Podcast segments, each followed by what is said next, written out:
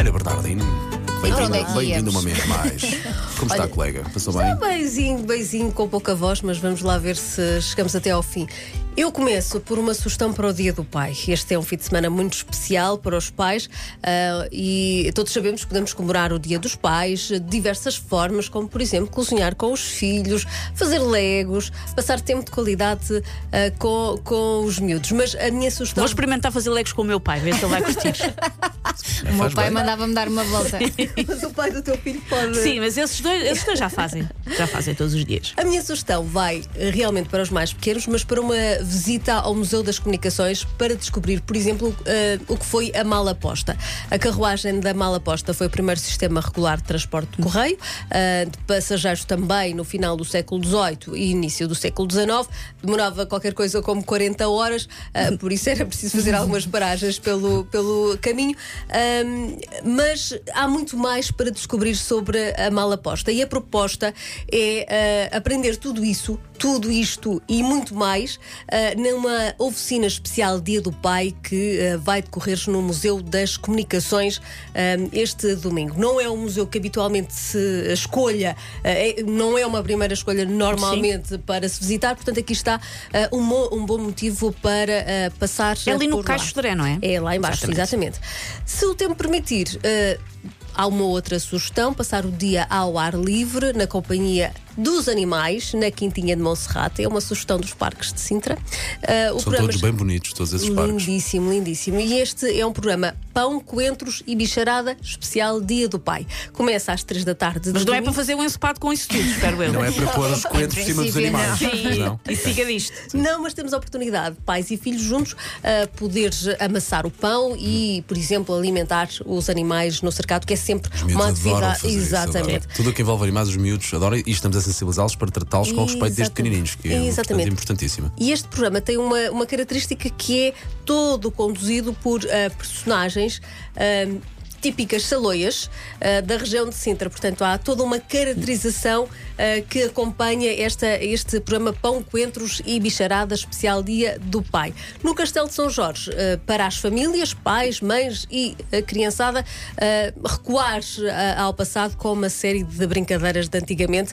Aí também podemos levar os nossos pais, porque eles com certeza que gostam, porque há jogos como o arco e flecha, o dominó, o jogo da malha, que anda um bocadinho esquecido, do arco, ah, entre muitos outros. A atividade custa Muito ah, 4 euros. As marcações têm que ser feitas obrigatoriamente ah, por telefone ou então por mail, mas são importantes serem feitas. Não basta aparecer lá, convém Exatamente. ter cautelado. Porque, porque é, é toda uma logística que tem que ser assegurada.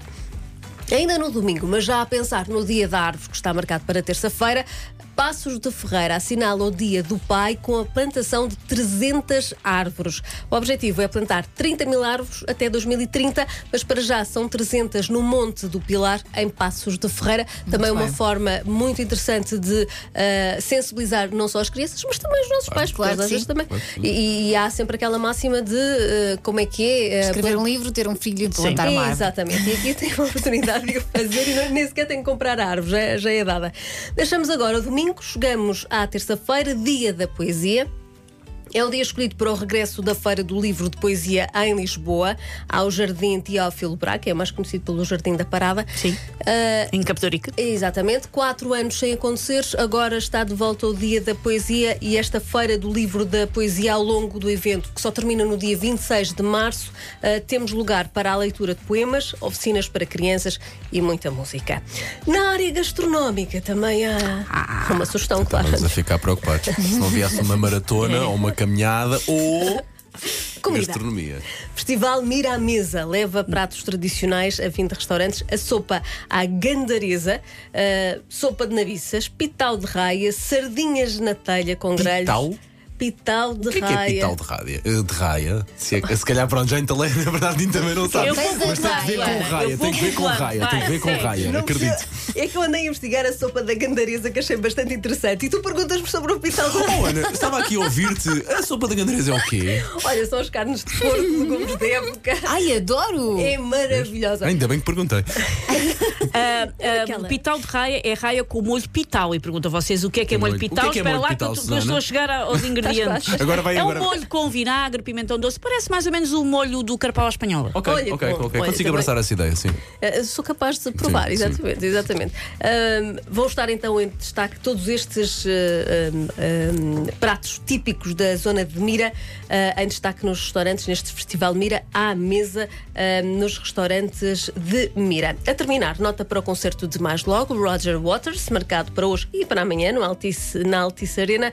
Uh, deve ser a última digressão mundial uh, do fundador dos Pink Floyd, portanto, também aqui está uma oportunidade para ver, está uma produção 360 pensada para proporcionar uma experiência sonora e visual uh, única, portanto, também é uma experiência única. Uh, esta é a nossa última sugestão, mas mesmo, mesmo antes de dizermos adeus e dizermos o bom fim de semana característico do Agora Ia, dizer apenas também e recordar que segunda-feira é o dia da felicidade, portanto, não vou dar aqui nenhuma indicação, apenas uh, desejar que todos sejam muito felizes porque. Oh, que bonito. Estás cá na segunda-feira para celebrar connosco o dia da felicidade? Não- Boa. nem conseguias sem nós, não é? Trago confetes. Um bocadinho, vamos falar disso na segunda-feira. Bom, bom. Ana, bom fim de semana para ti, Bom, está bem? bom fim de semana. Para ouvir as sugestões de novo, é mateta.ol.pt e as edições passadas disponíveis em podcast.